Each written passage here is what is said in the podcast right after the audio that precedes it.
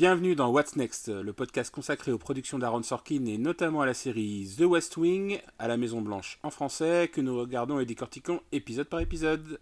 Bonjour Florian. Bonjour Ludovic. Comment ça va? Aujourd'hui, euh, bah, ça va, ça va et toi? Ça va très bien, très bien.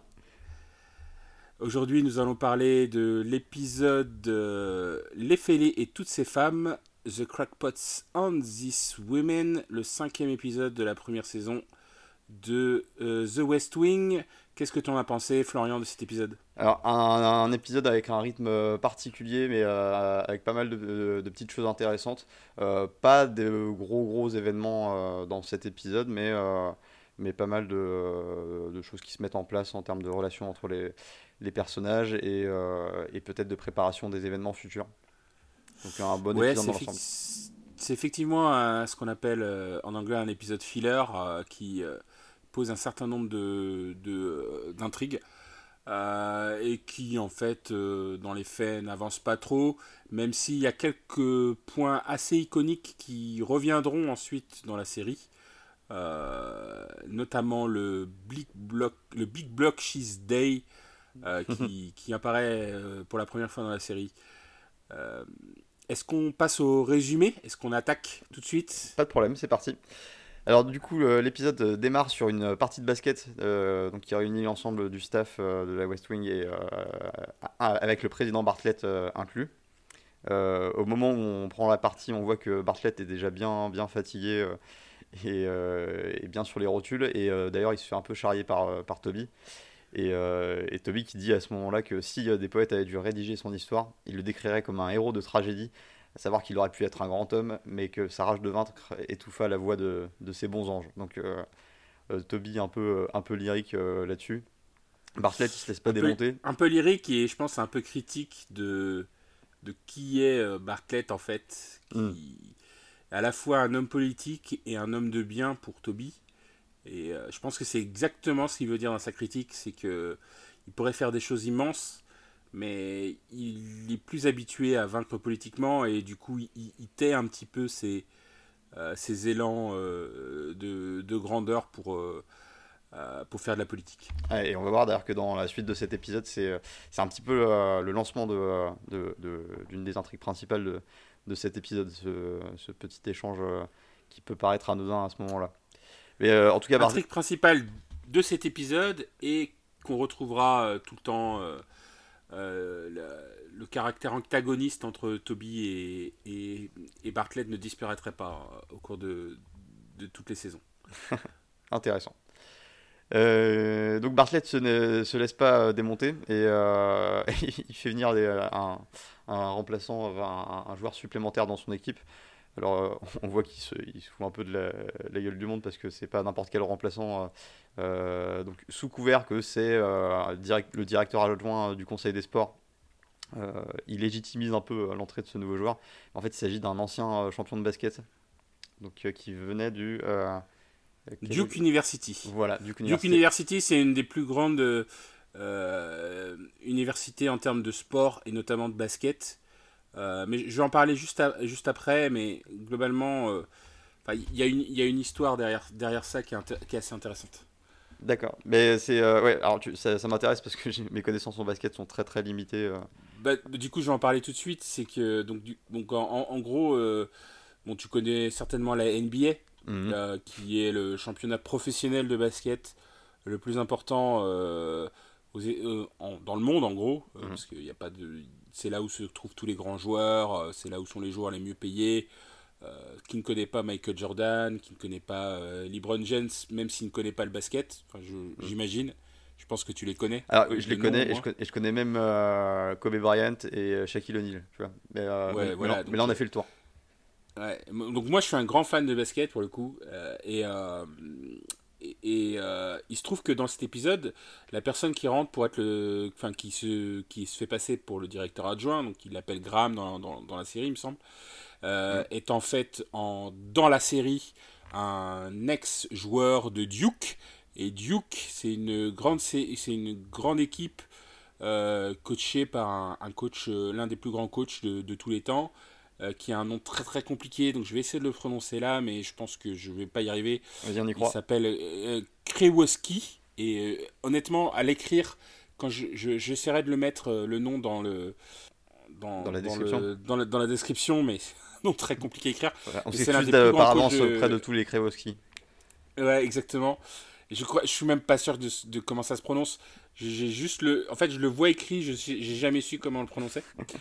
Mais c'est, mais à, à, sa, à, sa, décharge, c'est un, un, des, un des plus grands coachs de, de tous les temps, qui, qui, qui coach l'équipe de Duke, qui a été plusieurs fois champion.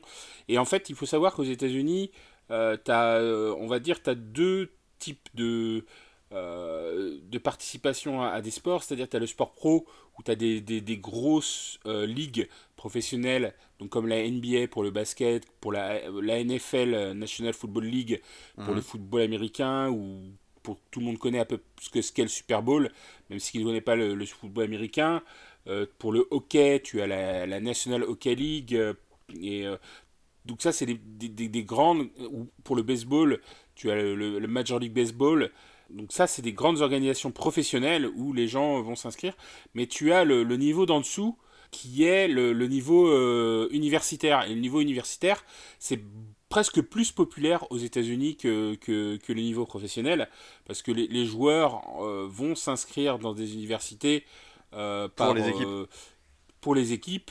Et, et, notamment Duke est une des grandes équipes de, de euh, de tous les temps dans la NCAA et, et Graham qui joue, euh, qui joue ce, cet ex de Duke n'est en fait pas un ex de Duke mais c'est quand même un grand basketteur parce que Graham c'est en fait Yuan Howard qui a fait partie de la grande équipe qu'on surnommait les Fab Five de Michigan, donc les Michigan Wolverines, et qui, euh, qui ont été une des grandes équipes universitaires qui n'ont jamais gagné le championnat malheureusement.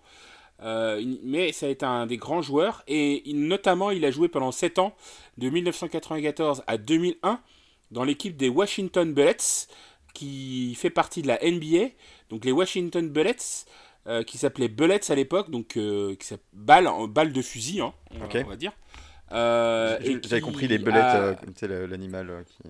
Non, non, non, en, mon anglais, désolé pour mon anglais. pas de problème. Et, les Washington Bullets, donc qui s'appelaient balles de, balles de fusil ou balles d'armes à feu, on va dire, euh, qui ont changé de nom à cause de, de ce terme-là qui devenait de plus en plus gênant. Parce qu'il faut savoir que Washington, euh, Washington DC, la ville de Washington DC, à ne pas confondre avec l'État de Washington, qui n'a rien à voir, où euh, vivent les bah, où vivent les gens de The West Wing par exemple parce que là la, scène elle, elle, est assez impressionnante parce que ils jouent au basket quand même avec devant la Maison Blanche. Ah oui, ils sont ils sont pas dans un, un, terrain random euh, de euh, dans, le Bronx ou dans Voilà, donc euh, ils, ils, jouent au basket de nuit avec les lumières de la Maison Blanche quoi. Ouais, probablement des snipers qui surveillent ce qui se passe. Certainement. Et, et donc Yuan Howard fait partie des Washington Bullets. Washington Bullets qui ont changé de nom euh, dans, dans, les années, au, je crois à la fin des, des, années 2000, pour devenir les Washington Wizards. Euh, et, euh, et, ils ont changé de nom à cause de Bullets, qui était arme à feu. Hmm. Et, et, c'est pour faire un raccord avec l'épisode précédent. pourquoi ils ont changé de nom? Parce que Bullets devenait un peu très gênant, parce que Washington DC est l'une des villes où la proportion d'Afro-Américains est la plus importante. Donc 47% euh, des, des, gens qui habitent à, Washington DC, mhm. euh, selon le recensement de 2017, sont des Afro-Américains. Euh, et, comme on disait dans l'épisode précédent, ce qui était vrai, c'est que la plupart des gens qui meurent d'armes à feu aux États-Unis sont des Afro-Américains. et ils ont, du coup, ils ont changé de nom, ils ont fait un grand concours pour changer de nom, et ils sont devenus aujourd'hui les Washington Wizards. Et pour ceux qui suivent un peu le basket, euh, les Washington Wizards aujourd'hui, ils ont deux, grandes stars qui s'appellent euh, Russell Westbrook et Russell Westbrook. Euh, pour les aficionados de basket, il a réussi à faire ce que seul Bob Cousy dans les années 60 avait réussi à faire, c'est-à-dire une saison en triple-double, marquer plus de 10 points, prendre plus de 10 rebonds et faire plus de 10 passes décisives dans une seule saison et c'est mm. le maître des, des, des, euh, des triples-doubles. Et euh, on, on, peut parler aussi de Bradley Bill, qui est un des meilleurs marqueurs de la NBA euh, actuellement. Voilà, c'était la, la, section basket. Je ferai un podcast basket peut-être un jour. Voilà. Mais voilà ce qui, pourquoi, pourquoi Johan Howard, quand il apparaît, on sait qu'il va aller cramer. quoi. Voilà, et euh, donc, on sait non seulement qu'il va les cramer, mais en plus on, apprend que c'est pas trop le, coup d'essai de Bartlett, qui s'était déjà fait épauler de, de Steffi Graf euh, lors d'un match de, tennis euh, précédent. Donc on, sent un peu le, le fair play de Bartlett et, et, surtout son goût pour la, la victoire méritée de façon honnête. Et, notamment, et aussi, je pense, son goût pour le show-off, un peu, pour montrer un peu qu'il est, qu'il est le président. Voilà, on, on dégaine quelques atouts. Euh, donc ensuite, on assiste à Josh euh, qui se chamaille avec Donna, comme euh, la quasi-totalité des, des, des, scènes où on, voit Josh qui marche et qui discute avec Donna. Donc ça se chamaille tout en se balançant des infos. Et là, elle lui annonce que il a un rendez-vous avec un des membres du Conseil national de sécurité. Et, et d'ailleurs, ils disent que vu que c'est c'est on, on, est à la Maison Blanche, c'est forcément pas quelque chose d'important. donc petite trace d'ironie. Au passage, il se fait intercepter euh, donc lors de, son trajet par CJ qui lui parle d'un article du New Yorker sur la, variole. Alors on n'a pas trop d'éléments de, contexte euh, euh, durant la scène sur, pourquoi le New Yorker parle de la variole. Mais en tout cas, c'est quelque chose qui va lui rester dans la tête un peu tout au long de l'épisode, on va le voir plus tard. Et là, on enchaîne sur une réunion du staff au sujet de la fameuse journée euh, porte ouverte euh, qui, est, qui, est, chère à Léo, euh, qui est donc ce que tu as appelé tout à l'heure, je crois, la Block Cheese Day. Mm. Et, et, donc ça, on peut l'expliquer par, par une coutume d'Andrew Jackson, donc un des anciens résidents de la Maison Blanche. Ah, c'est pas réellement une coutume, mais je vais en parler dans quelques instants. D'accord, très bien. Mais euh, grosso modo, il, euh, il, avait pour tradition d'installer un, fromage de 2 tonnes dans l'entrée de la Maison Blanche pour que euh, les gens qui, ont, faim puissent venir se servir et un peu traduire la, volonté de, faire de la Maison Blanche un endroit pour le, peuple. on voit que ça fait ça, a l'air globalement de faire chier un peu tout le monde cette journée porte ouverte parce que concrètement ça veut, dire quoi? Ça veut dire rencontrer des, représentants d'associations qui vont présenter des doléances donc euh, ils ont un peu tous là de l'air de trouver ça euh, inutile et une perte de temps, euh, même si c'est principalement Sam qui se fait avoiner par Léo au sujet de ses critiques là-dessus, alors que tous les autres ont l'air de s'en sortir plutôt indemnes. Et on peut noter aussi que Josh appelle ça le Crackpot Day, ce qui fait une des références du titre de l'épisode. On, verra la deuxième partie plus tard. L'épisode s'appelle, euh, oui, The Crackpot Day and the Women, et en, français, Les fêlés et toutes ces femmes, ce qui est un peu, un, pour une fois, c'est quelque chose de, c'est un titre littéral. Euh, je, vais, je vais parler un petit peu du Big Block euh, Cheese Day. Je t'en prie. Qui est, qui est devenu un, quelque chose d'iconique. Donc, L'histoire d'Andrew Jackson est un peu romancée dans, The West Wing parce que en fait Andrew Jackson s'est vu offrir euh, par euh, un, fermier euh, de, New York effectivement un gros bloc de fromage donc c'était pas 2 tonnes, hein, c'était 1400 euh, pounds en anglais, ou 1400 pounds, ça équivaut à peu près à 635 kilos. Mhm. Bon, c'était un gros gros bloc de fromage quand même. Hein. c'était en, 1835, euh, donc dans la deuxième législature d'Andrew Jackson, puisque Andrew Jackson a été élu deux fois. Mhm. Et euh, donc il a, il, a, il a envoyé ce, ce gros bloc de fromage à Andrew Jackson comme cadeau, et il a dédié à Andrew Jackson. Euh, et Andrew Jackson, il a, il a vu ce fromage et il savait pas trop quoi en faire. Donc euh, il a commencé à, euh, à, à, dire à, ses, à, ses, à, à, son staff, bon ben prenez un peu de fromage. Il a dit, je vais l'utiliser politiquement, ce fromage. Je vais inviter 10 000 personnes et bah, je vais les inviter à prendre le fromage qu'ils veulent. Et du coup, au bout de deux heures, tout le fromage avait disparu et c'est ce qui est devenu le, le, le, le, le alors, le Big Block of Cheese Day. C'était pas facile, bravo. Et voilà, et bon, qui n'existe pas réellement. Et euh, en fait, mais qui a été mis sous la lumière dans l'administration Obama, puisque dans l'administration Obama en 2015, en hommage à cet épisode de, de The West Wing, et après on peut voir, il y, a eu, il y a beaucoup de, de l'administration Obama, ou du moins la, le lore Obama, s'est beaucoup inspiré de ce qui s'est passé, notamment dans les dernières saisons de, de The West Wing. C'est un peu, c'est très très éloigné, mais du coup voilà. euh, de, on est on est qu'au cinquième épisode de la première saison. voilà, on a encore de la marge. Il y a eu beaucoup. Mais globalement, euh, ils ont décidé euh, en 2015 de faire un vrai euh, Big Block of Cheese Day. Mais ils l'ont pas fait dans les murs de la Maison Blanche, ils l'ont fait en virtuel. Donc ils ont invité des gens à parler de, sujets qu'ils n'auraient pas vraiment traités d'habitude. Voilà, on, regrette, on regrettera la disparition du fromage de, l'histoire. Euh, Josh se rend à son rendez-vous avec le membre du Conseil national de sécurité. Et donc, en fait, il lui confie une, euh, carte qui contient les instructions euh, à suivre en, cas d'attaque nucléaire. C'est-à-dire, grosso modo, c'est des itinéraires de fuite. Donc, a priori, c'est se rendre dans Air Force One ou dans différents abris qui sont répertoriés sur la carte en cas de pépin.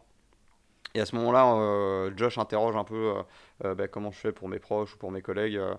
Et euh, le, membre du Conseil national de sécurité botte un peu en touche et, euh, euh, Josh se dit Ah oui, ok, d'accord, je vois.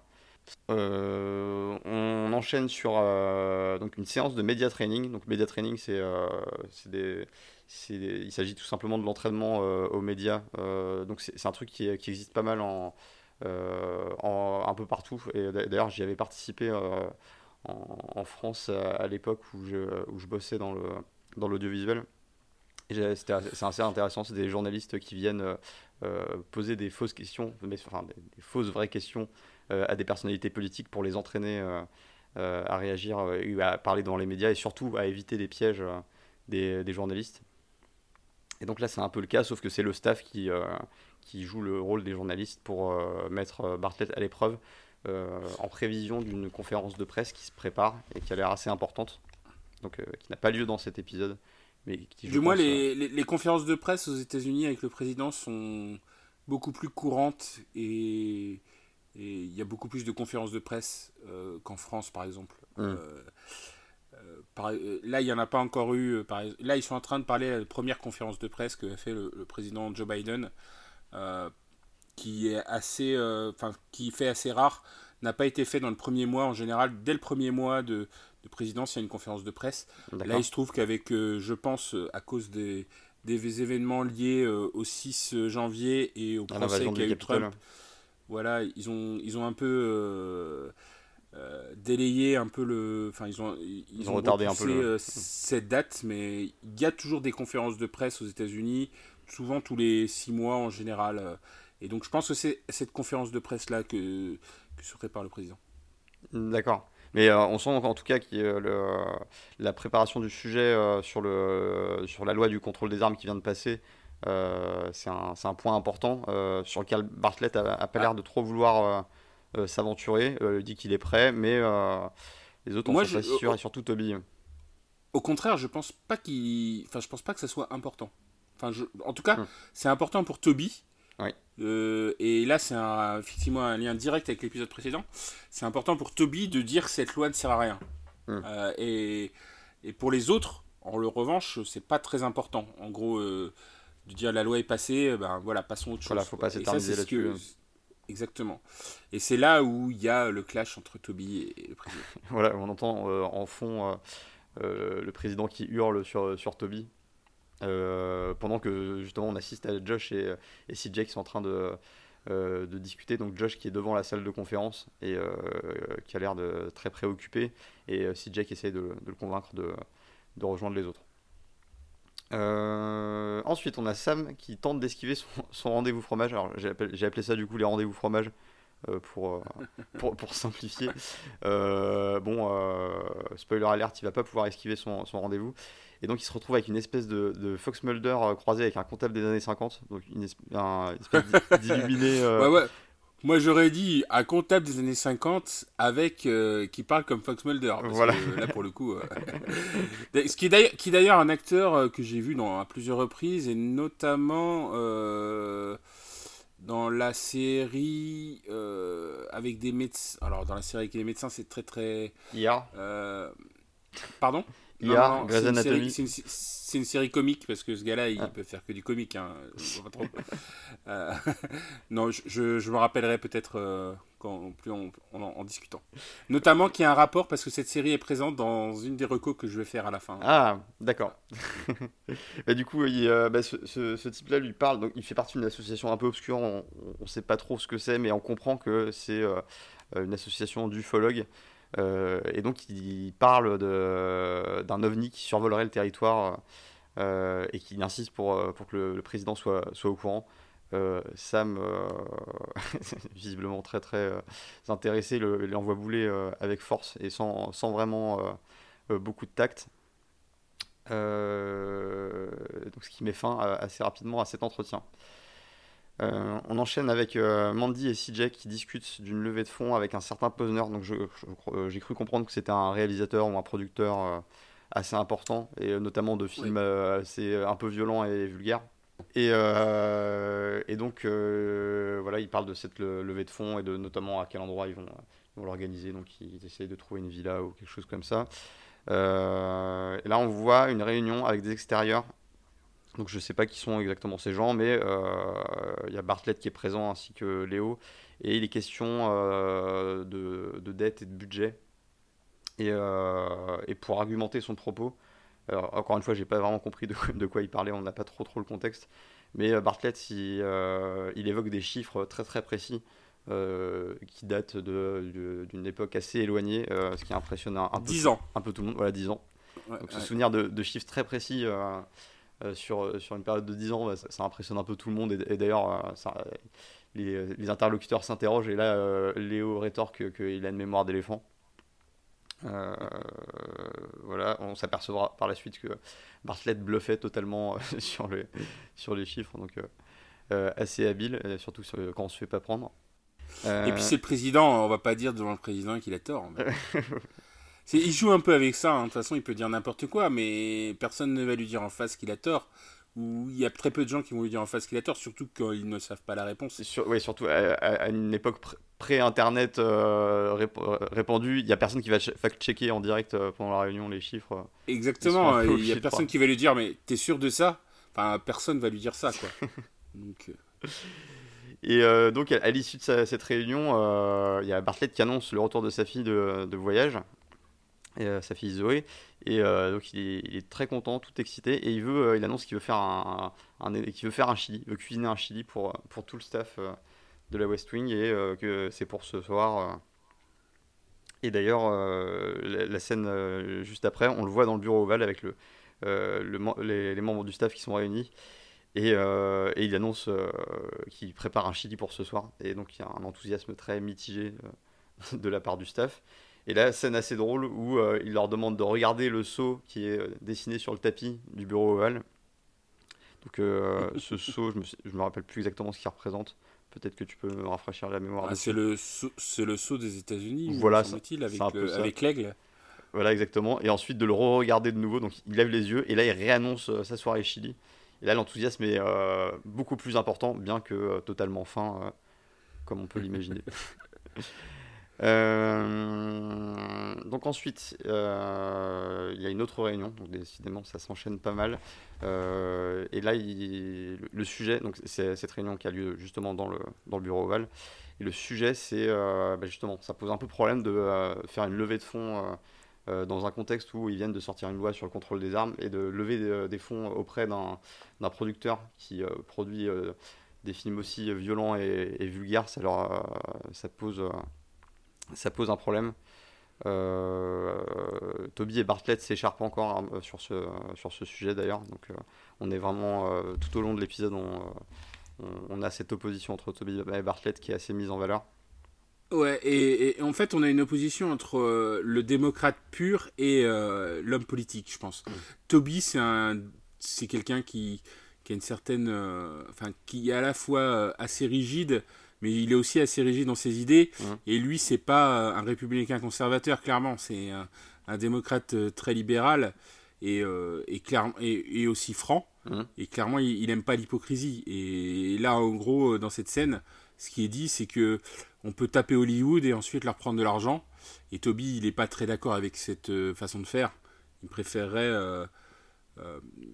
il préférerait qu'on clairement qu'on n'aille même pas voir Hollywood ou qu'on ne s'en serve pas comme un, punching ball quoi. Ce qui serait effectivement plus honnête et plus serait faire preuve de plus d'intégrité de, et de cohérence. De, voilà, et je pense que ça campe le caractère de Toby qui est euh, euh, droit, dans, droit dans ses baskets euh, ou droit dans ses bottes, comme dirait Alain Juppé. Quoi. c'est, le Alain Juppé démocrate, on va du dire. coup, je suis en train d'imaginer Alain Juppé avec une, une paire de bottes. Mais il a la même coupe de cheveux. Hein. c'est vrai, qu'on peut faire un, un petit rapprochement, rapprochement physique. et euh, alors, au final, euh, j'ai l'impression qu'il n'y a aucune euh, décision qui est vraiment prise. ils annoncent la fin de la réunion, donc réunion très courte, 2-3 hein, minutes. Et, et, j'ai l'impression que c'est pas la première fois dans cette série que une réunion s'achève sans qu'il y ait le moindre, la moindre décision qui ait été prise. ils, juste, ils, débattent d'un truc, ils sont pas d'accord, et puis ils s'en vont. C'est Ouais, souvent, alors soit souvent les décisions sont prises hors, hors champ, soit, et pour ce, pour ce cas particulier, il y a une suite que je, ne, peux pas te parler qui apparaît dans l'épisode suivant. Très bien. Alors je, on garde ça pour plus tard.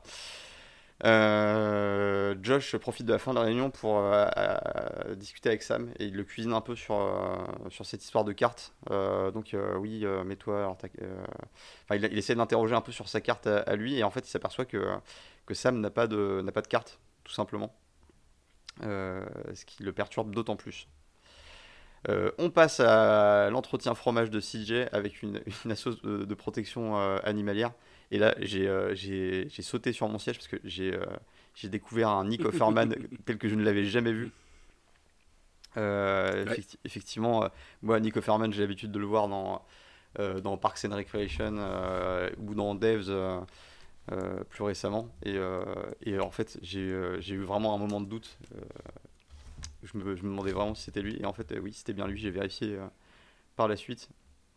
Et donc cet euh, assaut de protection animalière, donc il présente donc une vidéo sur une louve qui s'appelle Pluie en français d'ailleurs dans le dans le dans la série. Et, et, et, donc et explique que pour se reproduire elle a besoin de parcourir des grandes distances sauf qu'avec bah, avec toutes les activités humaines c'est très compliqué. Et donc il présente un projet d'autoroute de je crois, de 2800-2900 euh, miles euh, pour, euh, pour les loups.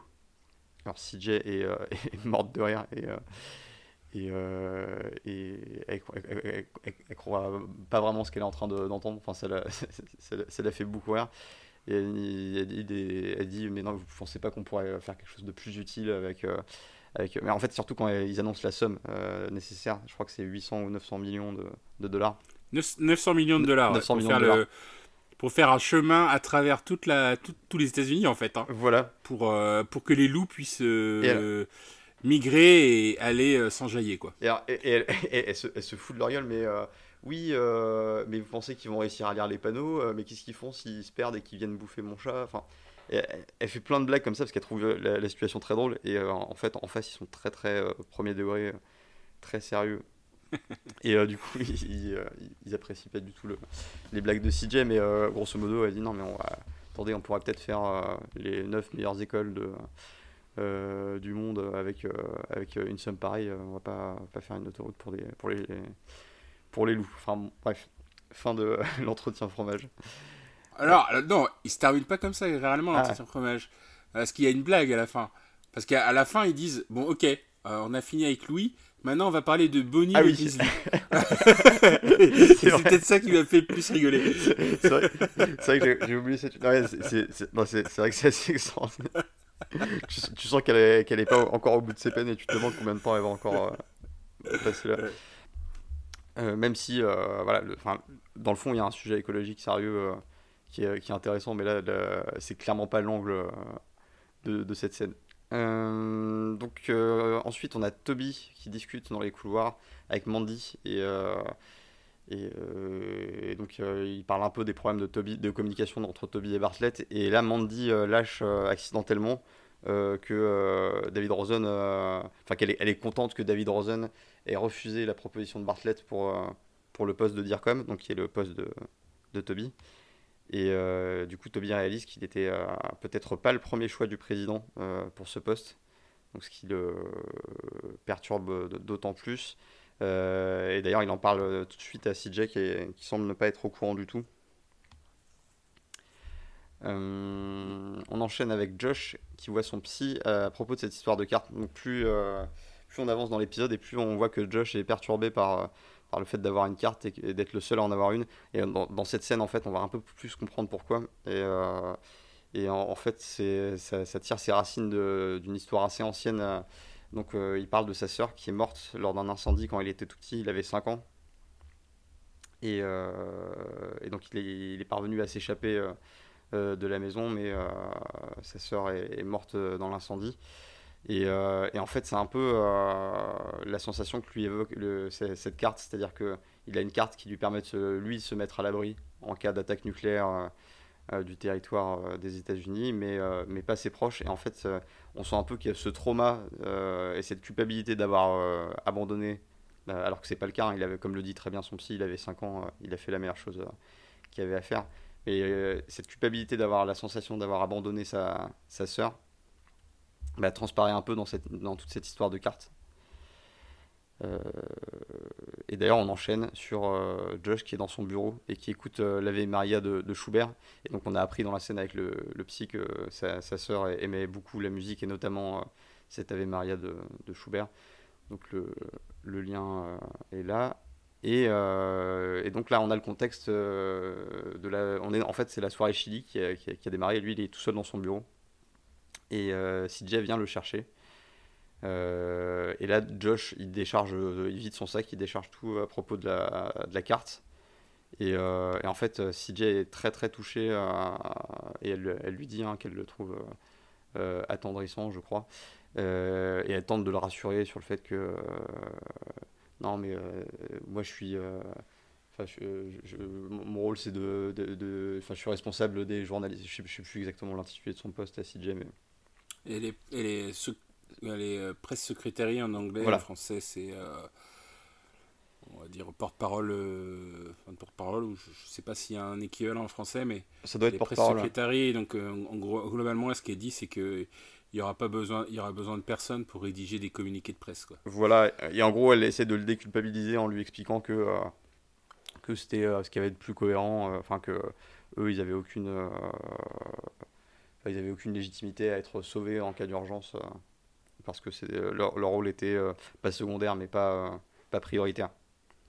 Et, et là, il, rebrandit l'histoire de la variole qu'on avait entendue dans le New Yorker au début. Euh, et, donc il évoque l'éventualité d'une attaque euh, terroriste où quelqu'un laisserait s'échapper euh, un flacon contenant la variole à Times Square. Et que, et que ce ne serait pas aussi évident qu'une attaque nucléaire, qu'il n'y aura pas de coup de téléphone rouge, de d'alerte ou de choses comme ça qui serait beaucoup plus insidieux.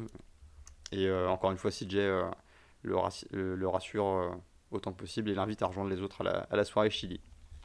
Ça te rappelle pas euh, la période d'aujourd'hui quand, il parle de ça? Ça m'a beaucoup, euh, fatalement, ça m'a beaucoup euh, rappelé ça.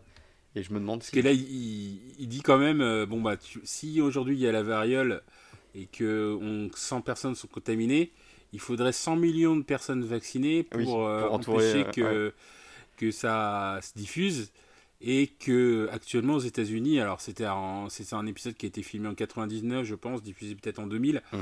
et qu'aujourd'hui euh, on n'a que 7, euh, vaccins de variole, et t'as quand même CJ qui lui dit bon bah on va faire plus, de vaccins. Mais c'est vrai, que ça, ça, rappelle un peu le contexte euh, d'aujourd'hui, The West Wing série visionnaire. Et, et, et, alors, série visionnaire et peut-être série référentielle, parce que le, moment où il dit euh, que la variole, c'était. Euh, il, faut, il faut juste envoyer ça, enfin, il faut juste envoyer une capsule et la faire péter dans, dans Times Square. Ça me rappelle deux, deux événements. Euh, un, c'est que ça s'est passé au Japon avec le gaz sarin et la uh-huh. secte Moon qui, qui, a fait ce, qui a tenté cet attentat-là, qui a fait quelques morts, il me semble. Hein. Oui, dans le métro. Et deux, ouais, et deux, ça me rappelle aussi, spoiler pour le coup, pour tous ceux qui n'ont pas vu l'armée des douze singes, euh, avancé d'une minute, ça me rappelle la fin de l'armée des douze singes, quoi. Ah. Euh, où il y a exactement, enfin le, le, film avec Bruce Willis, hein, parce qu'il y a une série aussi. Euh, Très bon où à la fin, et eh ben, effectivement, tu as le. Euh, t'as as quelqu'un qui diffuse le, le virus dans un aéroport. Et mm. ça me rappelle aussi, d'ailleurs, on en parlait tout à l'heure, hors, hors, écran, le, le, premier film de, de la nouvelle version de la Baleine des singes. Ah oui, oui, exact. C'est vrai. Où, le, où le nouveau virus, euh, effectivement, se, se, diffuse parce que euh, le, le, porteur est pilote d'avion et du coup, il part sur un. il va piloter son prochain avion. Et euh, voilà, comme quoi, on, avait, on, a, on, a, beau penser qu'on qu'on aurait dû être prêt parce que c'est les, notions de virus, de contamination, ça fait partie de notre de, la psyché collective et de la, culture, la culture, culture pop depuis depuis des années et pourtant bah, on, se fait quand même euh, surprendre. Mais euh, bon, il est agréable de noter que les différents gouvernements euh, des, des, pays ne sont pas partis se planquer dans des bunkers pour nous laisser nous débrouiller tout seuls. ou, dans, ou, dans, des arches. Ou dans des, dans des arches, dans des fusées vers Proxima du Centaure ou, je, je, ne sais quoi d'autre. voilà, c'est rassurant. on s'en sort pas si mal, ça aurait pu être pire. Euh, donc euh, là, on arrive dans la soirée, euh, la soirée Chili, et donc bah, ça discute des, des rendez-vous fromage à droite à gauche. Toby, il crève l'abcès donc avec Bartlett à propos de Rosen, et donc il le confronte. Est-ce que Rosen c'était effectivement le, son premier choix? Bartlett confirme que, que oui. Mais à côté de ça, il, il, lui explique, euh, donc Bartlett explique à, Toby que bah, sans Toby, euh, il serait perdu, que il avait un peu un, rôle de, de garde-fou et euh, d'ailleurs, il fait référence à la phrase qu'avait prononcée Toby au début de l'épisode avec les grandes choses qu'il pourrait, enfin le grand homme qu'il pourrait devenir si, son envie de vaincre n'étouffait pas la voix de, ses anges. Si ses démons n'étouffaient pas la voix de ses anges. Je ah. crois que c'est la phrase exacte. Alors ça doit être. Euh, ouais, j'ai, du coup, là, j'ai donné la, la version qu'il y avait dans les, les sous-titres. Euh. Ouais. et, euh, et donc, bah, du coup, Toby, ça le, bah, ça, le rassure et puis ça le, ça le flatte. Enfin, ça apaise un peu la situation. Et, et puis, de manière assez détournée, Toby, il fait part de son admiration pour Bartlett. Je sais plus exactement comment il le formule, mais euh, grosso modo, il lui, dit que euh, bah, c'est euh, c'est quand même pas quelqu'un de, de, mauvais et qu'il est fier de travailler pour, lui, enfin quelque chose comme ça. Petite scène où il se passe pas grand chose, mais on, assiste à la rencontre entre. Donc déjà, on, on, voit Zoé. Je crois que c'est la première fois qu'on la voit. Elle était mentionnée dans, le premier. C'est un intro de la, de la fille du président, Zoé, qu'on reverra dans d'autres voilà. épisodes. Donc, euh, et, qui est, et qui est joué, parce qu'on parlait de Nico Ferman tout à l'heure. Oui. Euh, donc, euh, que moi je connais effectivement plus pour Parks and Recreation. Hum. Qui est joué par Elisabeth Moss. Elisabeth Moss, qui est une des stars de deux séries cultes des années 2000-2010. La première, c'est Mad Men, et la deuxième, c'est The Handmaid's Tales. Ah, Servante écarlate en français. J'ai vu, alors j'ai vu aucun des, des deux et euh, j'avais très envie de voir la, la Servante écarlate parce que j'en ai entendu beaucoup de beaucoup de choses. Je vais pas dire beaucoup de bien, beaucoup de mal, mais j'en ai entendu beaucoup de choses. Euh, non, y a, les, deux séries sont, sont bien. Je, ne c'est pas pas des séries dont, dont, je suis grand fan. Hein. Hum. Euh, Mad Men, c'est une série sur les années 60 et la publicité et The Handmaid's Tale, c'est une dystopie euh, qui euh, euh, et qui, qui, en fait qui, qui est très très en phase avec ce qu'on est en train de vivre actuellement, parce que c'est une dystopie qui, qui, dit que les États-Unis sont tombés dans une, dans, dans une dictature religieuse où les femmes sont remises au service des hommes, notamment elles ne servent qu'à enfanter et à faire la cuisine en gros. Et à faire du chili comme Zoé dans cette, dans cette scène. non, mais c'est pas un préquel. Hein. et, euh, et, donc voilà, mais justement, ils sont tous les trois dans, euh, dans cette cuisine. Euh, il y a Zoé qui est en train de, d'assaisonner le, le, chili. et on, assiste à la rencontre entre Charlie et Zoé. Et alors, je sais pas, et tu, vas, tu vas pas me le dire parce que non. tu me spoil, mais j'ai mon radar à attention, il y a, y, a, de la shop qui se prépare entre deux personnages qui s'est activé à ce moment-là. Donc je me dis qu'il y a peut-être une intrigue qui se profile entre Charlie et la fille de Bartlett. En tout cas, je pense que ça pourrait être intéressant à plusieurs niveaux. Et, euh, mais euh, l'ambiance me euh, laisse supposer que c'est pas totalement impossible. Je, ne peux pas je ne peux pas infirmer ni confirmer cette hypothèse. voilà. On verra ça plus tard. Euh, donc euh, là, il, on retourne dans la soirée où ça rediscute encore des, euh, des, des, différents rendez-vous fromage. Et, alors, ça, la discussion part sur un débat sur les, les distributeurs qui tuent plus de loups. Alors, je sais pas s'il parle de distributeurs de, billets ou distributeurs de, de, produits alimentaires ou je ne sais quoi, mais mais ça parle un peu partout de ces fameux distributeurs qui tuent plus que les loups, donc euh, en rapport avec l'association qui veut construire l'autoroute euh, sur les loups. Euh, et là, on arrive à, la scène qui, donc qui donne sa, deuxième, la deuxième partie au titre de, de l'épisode, c'est-à-dire Bartlett, Josh et Léo qui sont posés dans l'encadrement d'une porte et qui, qui regardent toutes les femmes qui les entourent. donc CJ, Mandy, euh, une autre euh, femme qui, je crois qu'elle fait partie du staff et euh, dont les deux fils sont, ont fait le Vietnam et qui malgré tout depuis 20 ans continue à servir à la Maison Blanche et qu'elle n'a pas raté un seul jour. Enfin voilà, donc ils, marquent leur admiration pour les femmes qui, qui les entourent.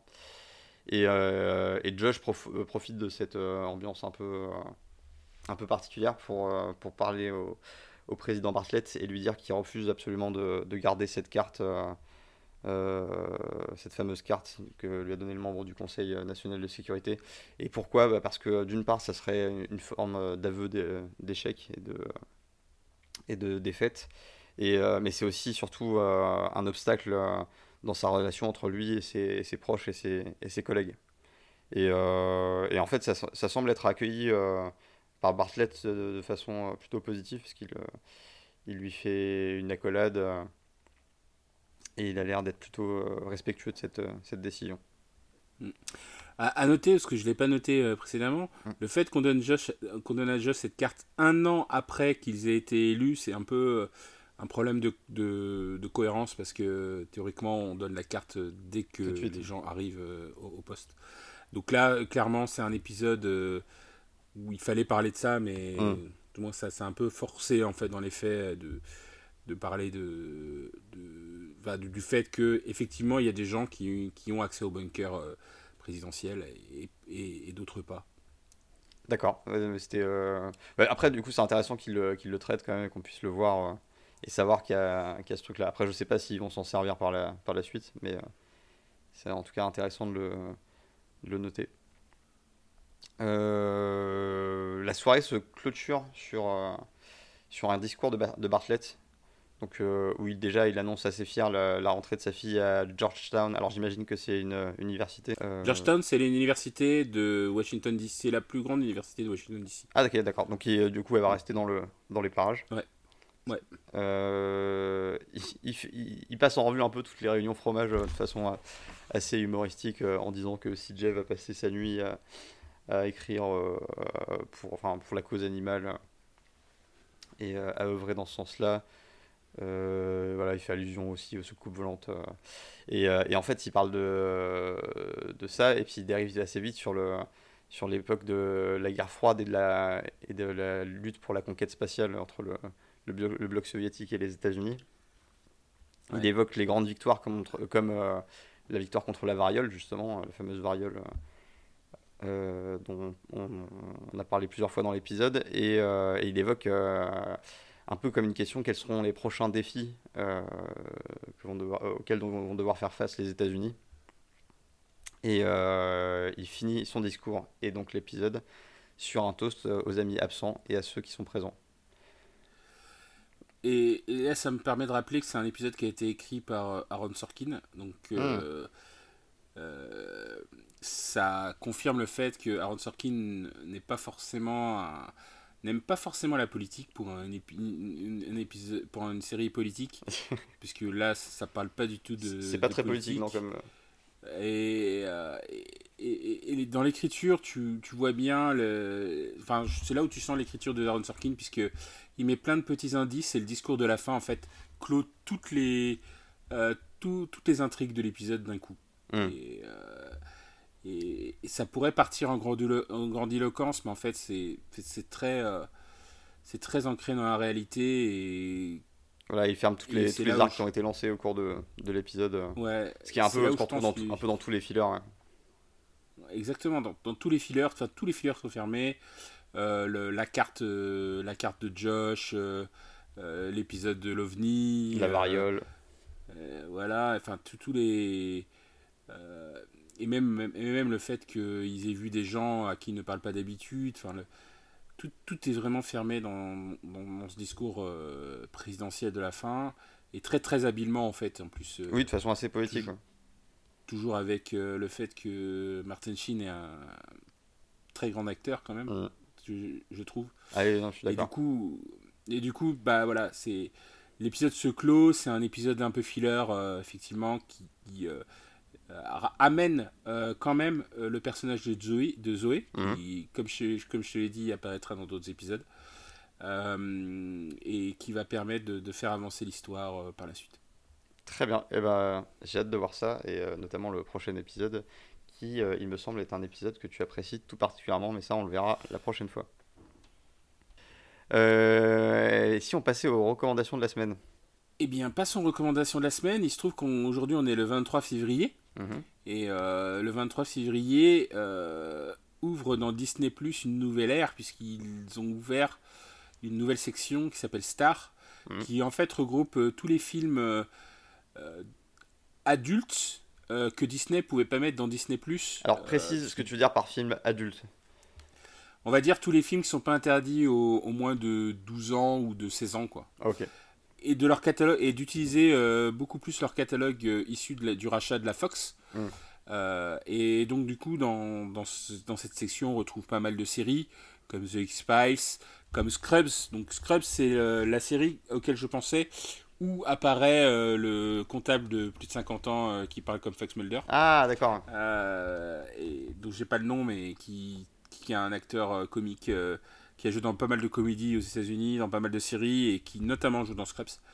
Un comic relief, il joue toujours le même rôle, hein. il joue concrètement le rôle que tu as vu là dans, The Westing.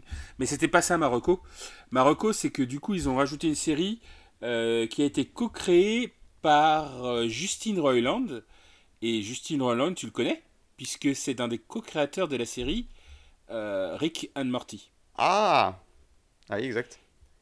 Et, et, donc il a créé une série euh, qui je crois est passée d'abord sur euh, la plateforme Hulu qui s'appelle Solar Opposites, Solar Opposites mhm. euh, et qui en fait raconte l'histoire d'extraterrestres qui se sont écrasés sur la Terre et qui sont obligés d'habiter sur la Terre comme, comme des humains, sauf que ils, ils, se déguisent pas en humains pour habiter sur la Terre, ils, ils restent des extraterrestres et ils découvrent les les coutumes de la terre, alors que eux, ils ont des coutumes, enfin, ils ont des coutumes complètement euh, euh, non terriens, quoi. Et ça, c'est, quand on connaît l'esprit dérangé de Justin Roland, je, te laisse découvrir ce que peut être Solar Opposites, mais c'est complètement à l'ouest. Ah ben, ça me tombe bien. C'est c'est une série qui a une, une, première saison de 8 épisodes et qui, je crois, va sortir sa deuxième saison de 8 épisodes dans quelques jours. Je crois que c'est dans le 25 mars 2021. Bon, ben, Et euh, donc, euh, euh, donc voilà, c'est une série que j'invite tout le monde à découvrir pour tous les fans de Rick and Morty. Ah bah avec grand plaisir, je vais me lancer dedans. Quel est ta reco, Florian? Alors de mon côté, c'est c'est pas spécialement une reco, mais c'est je suis en train de finir la dernière saison d'une série que que j'aime bien, ça s'appelle 10%, donc c'est une série française qui relate un peu les histoires d'une agence de, de, comédiens et d'acteurs. Euh... Call My Agents en anglais. comment, comment Ça s'appelle Call My, ah, Call, Call My Agents en anglais. Et je crois qu'on le voit. Je crois qu'on le voit d'ailleurs. Euh, euh, je sais plus, euh, je sais, plus où je l'ai vu, mais je l'ai vu effectivement il y a pas longtemps ce, ce terme. Et, euh, et, alors bon, c'est c'est une série très très française dans le sens où des, des, intrigues entre les personnages et, et, tout ça. Mais en fait, ce que, je, ce que je trouve le plus intéressant dans cette série, c'est surtout que bah, déjà il y a un, guest par épisode. Donc, quand je dis un guest, bah, c'est un acteur français. un acteur, une actrice française assez connue et qui joue son propre rôle ce qui est assez drôle. Et en fait, ce que, ce que je trouve très fort dans, dans cette série, c'est la, la, puissance de l'auto-caricature, où je, je, trouve ça très très mm. bien fait. On a, on a vraiment des, euh, bah, euh, bah, des, des, acteurs qui se, qui se caricaturent eux-mêmes et qui grossissent euh, soit des traits qu'on leur prête, soit peut-être des traits qu'ils ont vraiment. mais c'est assez intéressant à voir. Je trouve que c'est un exercice osé et, assez difficile et qu'ils le font très bien. Et donc là, dans cette saison, on, a, on a qui? On a José Garcia, Mimi Mati, Charlotte Gainsbourg, que j'ai vu pour l'instant, et donc et d'autres. Donc c'était c'est la quatrième et normalement dernière saison, mais a priori ils vont peut-être en faire une nouvelle. Ah bon, d'accord. Moi j'avais dans l'esprit que c'était la dernière. Bah, il parle, il parle soit d'un reboot, soit de refaire un nouveau 10%. Et d'ailleurs, euh, pour euh, ceux qui ne savent pas, 10 pour... pourquoi 10% ah. C'est que les agents, ils prennent 10% de chaque cachet euh, des acteurs ou actrices dans chacun de leurs rôles. Voilà. 10% de, de, la, de, la, valeur monétaire du cachet. Exact. Enfin, c'est le prix normal. Hein. Après, si vous avez un agent qui prend 15%, renseignez-vous. voilà. Et peut-être que vous, devriez vous renseigner un peu plus. déjà, il, y a quand même, une série qui porte le nom de la commission admis des, agents. Donc euh, voilà, euh, ouvrez les yeux, Eh bien, merci à tous. Euh, on se retrouve, en tout cas nous, Florian, jeudi pour enregistrer le podcast On va taper dedans, qui débriefe en toute détente de la saison 12 de Top Chef. Exact. Et tous les jeudis, à 13h, un épisode de la, de la série The West Wing. Et donc la semaine prochaine, ça sera Monsieur Willis de l'Ohio. J'ai hâte. Salut Florian. Salut Ludovic, à la semaine prochaine. Ciao.